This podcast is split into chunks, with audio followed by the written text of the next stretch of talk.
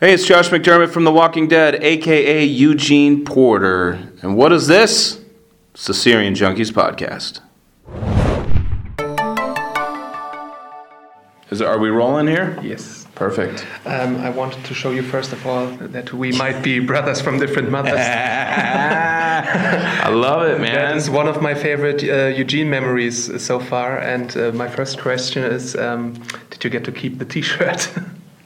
No, I didn't get to keep the T-shirt. In fact, if you're an expert on the show, then you'll enjoy this because this will be a, a little tidbit. But the, originally in the script, they had written it that uh, Eugene was shirtless Yeah. in that scene, and I'm a big guy. I don't want to show my chest. I don't. I don't. I'm not Hugh Jackman. You know what I mean? Yeah. I'm not. Uh, I'm not a. I don't have a good body.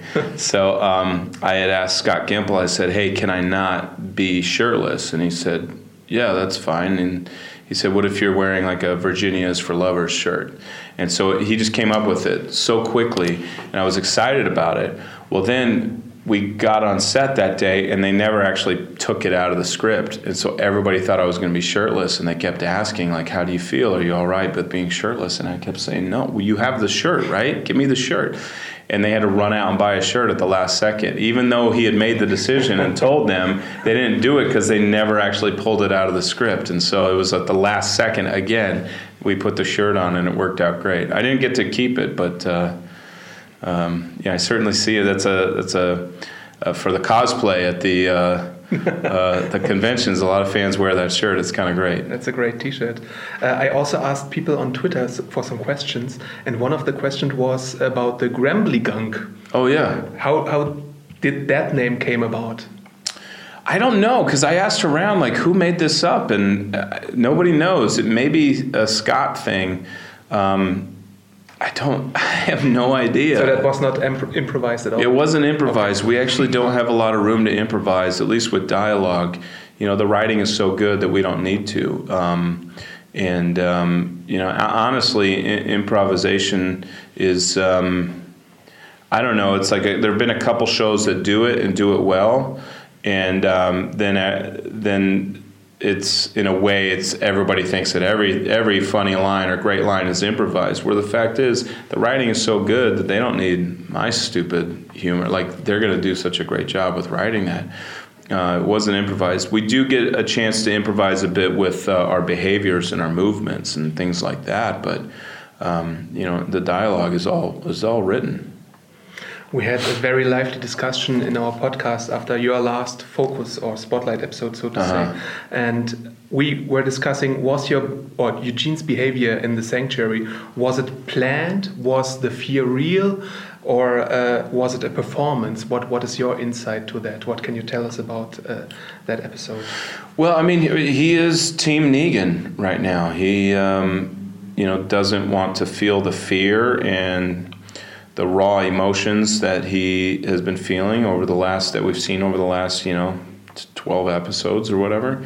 He he doesn't like that feeling. I mean, if you know Eugene well, his emotional state, his spectrum is about the width of a pencil tip. It's very small, and here he is crying his brains out every day and he's scared. And there's a line before Eugene says, I'm Negan, that's even more important than that line. And it's when Negan says, Hey, you don't have to be scared anymore. Mm-hmm. Because that to Eugene is like ecstasy, right? That's all he wants is to not feel fear anymore. He doesn't like that feeling, he hates it. And that's an exciting place for this character to be because now he's just pledging allegiance to the dark side because he doesn't have to feel that fear. And you know, yeah, a lot of fans are, are questioning and wondering: Is he, you know, does he have true intentions that will be revealed? I don't know. I don't think so. I think he's all about being safe. You know, um, right now Rick doesn't know that he's uh, Negan. He doesn't know these things, and so let's just keep it that way. I think it's maybe how Eugene's thinking like, look, I'm going to live here. I might as well make my life as best as possible instead of, oh, I'm going to covertly do this other thing. I told Scott Gimple I don't want to know what happens, and he won't tell me, which is great because I just want to play the truth and the reality of what's in front of me, which is he's on board with Negan and this bad guy. It's a it's a sad thing, but it's very justified, and you understand why he's doing it. You mentioned the spectrum, and we also have a new column on our website that deals with psychology in, Oh, wow. characters. And do you think Eugene is on the on the autism spectrum? How how do you approach him as a character? Do you have any preconceived notion about that? Yeah, I mean, yeah, he is. He's got um, he's he's on that spectrum somewhere. You know, we've never really um, delved deep into it. Um, we're, we're not we're not going to. You know, it's um, it's something honestly I deny or I just go, oh, that's interesting. You know, but um, you know, I meet a lot of parents with uh, kids with autism, and I'd see. I meet a lot of kids with autism, and he's a hero to them, you know. But we never want to make a big thing about it because we it's we want them to be normal. We want it to just be normal. It's just how people are, and um, we don't need to. Oh well, let's make this exception, or he's special, or there's no. He's just a normal person. He thinks things differently than you do, and it's just as cool and awesome. I mean, Eugene has extreme hyper intelligence. You know, no one else on the show is like that. It's it's really special. You know, in, in that sense that, or not special, uh, unique. You know, that's a really cool character to portray, and so, yeah. Do you follow the comics at all, on, and have read up on Eugene and his description there? Yeah, I've read. Um, I want to say I stopped reading around like issue 125, Okay. 130, because you know I didn't want to start playing something on the show that may never come on the show, mm-hmm. but because I read it in the comics, I'm kind of leaning in that direction. But I've stayed up. I read. I read the synopsis, and I, I'm very aware of what's going on in the comic world. But I don't. I don't actually read the comics anymore. Do you think Eugene is as competent in the TV show as he is portrayed in the comic? I think he's probably more competent. Really? Yeah, I mean, Eugene's portrayal in the comic is that his timeline is further down the road. You know, so the more longer he's around, the more we get to know him, the more we see things. But um, you know, I, I think that we've made the character different in ways um, uh, on the TV version, but I, th- I definitely think he's more competent. Um, how much do you think uh, the legacy of Abraham is still driving his actions nowadays? I mean, it's still fresh in his mind. I mean, in, in the timeline of the story, it that happened like a week ago, right? Um, even though we've seen however many months ago that that episode was, like the timeline in our own lives doesn't match up with the timeline on the show. It's only been about a week or you know, week to two weeks, I guess. So it's still very fresh. Um, and that's another thing. Like he's used Abraham to protect him.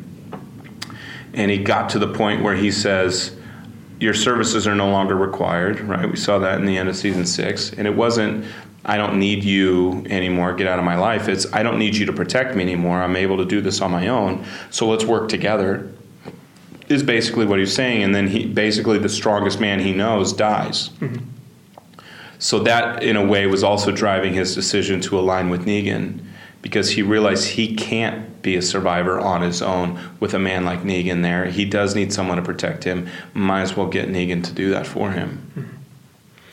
What about uh, romance in uh, Eugene's life? I mean, we had the Negan wives that. Well, Negan has him. six wives. I mean, he should he, he could peel off a couple and throw them Eugene's way for sure. I think every time Eugene interacts with a woman, it's pretty funny. It's pretty unique. This is a man who thinks that he's George Clooney. You know, very suave and sophisticated and sexy, but he's not. He's just not. He has uh, some very funny interactions with women, and he walks away from those interactions. The women are thinking, "What the hell was that?" And Eugene's walking away, going, "Yeah, I nailed it." But do you think Eugene would be brave enough to confess his love to any woman around him? I mean, he kind of did uh, back in season four to Tara. Yeah, right. you know, That's who's a lesbian, but uh, you know, he basically hit on her. He said, uh, "I think you're hot," Hmm. and she's like, "Yeah, I'm into girls," and he goes, "I'm well aware of that." what, was he? I don't know. I mean, he would give that answer whether he was or not. I think that's funny, and you know. He definitely uh, he likes to flirt with, with girls. I think you know that's actually one thing that I try and do. He's very he's kind of girl crazy in that sense. Um, I don't know fans if they go back and watch it they might i don't know if it's if they've ever like focused on it but anytime a girl is around, Eugene is like, when I'm Eugene, I'm checking her out. I'm looking at her butt. I'm looking at her boobs. You know, um, even though something might be going on, I'm you know I'll check in and you know there's cleavage or something. You know, mm-hmm. I don't know if it's as obvious in the in the edited version, but that's what I'm doing. Okay. You know, because that's Eugene. He's he's got as all of us, we're thinking of 12 different things at one time, right?